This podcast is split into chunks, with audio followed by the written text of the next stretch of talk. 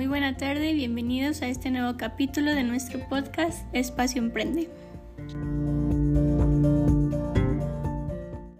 Les habla Elsa Daniela Arochi Villalbazo.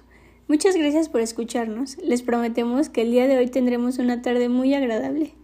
No sé si lo recuerdan, pero en nuestro capítulo anterior estuvimos hablando sobre qué es emprender y las características de un emprendedor. Y en esta ocasión nos corresponde hablar sobre el emprendimiento y la responsabilidad social empresarial, ya que como sabemos, hoy en día nuestro mundo y sociedad necesita de nuestra contribución de manera positiva. El día de hoy también nos acompañan Luis Carlos Miranda Díaz y Daniela Morales Castillo. ¿Podrían introducirnos un poco al tema? Hola, muy buena tarde a todos.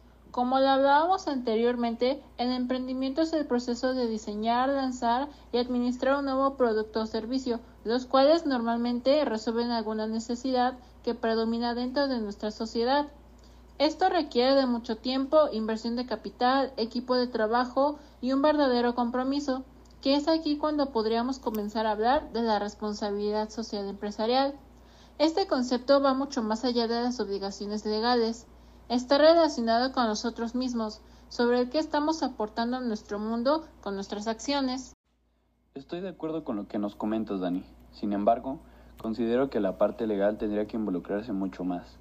Desafortunadamente, hay muchas empresas que elaboran aún sabiendo que están generando desperdicios, contaminación ambiental, productos que no son cruelty free, etc. Efectivamente, la responsabilidad social empresarial tiene mucho que ver directamente con la productividad, la reducción de costos y la obtención de beneficios sin caer en la explotación o la afectación del medio ambiente. Pero si me preguntan, creo que implica más el respeto hacia las personas y sobre todo el medio ambiente. Para el mundo de los negocios, la responsabilidad social empresarial es un aspecto relativamente moderno, y durante estos últimos años ha cobrado mucha fuerza y todo gracias a que poco a poco nos hacemos conscientes del tipo de productos que estamos consumiendo. Hace un par de años escuchamos mucho el tema de las bolsas de plástico, todo lo que esto generaba. Gracias a eso, muchas tiendas eliminaron las bolsas de plástico de su sistema y lo reemplazaron con algo más eco-friendly. Creo que con acciones de este tipo llegamos a la realidad de hoy, en la que muchas empresas se preocupan por ser socialmente responsables. Exactamente, Dani. Ahora bien, aquí les pasamos un tip. No basta con fijarse en el precio, en la calidad de los ingredientes de un producto o el tipo de fibras textiles con que se ha confeccionado una prenda. Te invitamos a ir más allá y a fijarte en la marca para luego hacerte preguntas como esta. ¿Es una empresa que desarrolla políticas sociales y medioambientales? Afortunadamente para nosotros, hoy contamos con acceso a la red. Investiga qué empresas sí cumplen con este tipo de normas. Aunque no lo creas, aquí en Latinoamérica hay varias.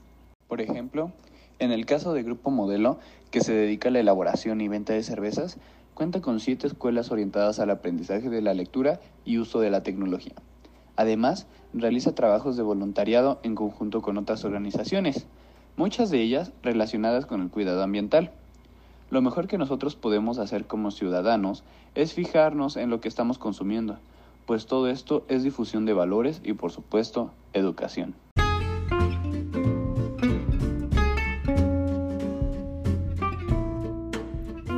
tema de hoy fue más que nada reflexivo.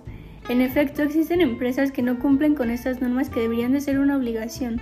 Sin embargo, nosotros hacemos la diferencia con lo que consumimos. Eso ha sido todo por nuestra parte, esperamos hayan tenido un rato agradable y sobre todo que les aportemos algo nuevo. Me despido, muy buena tarde y hasta la próxima.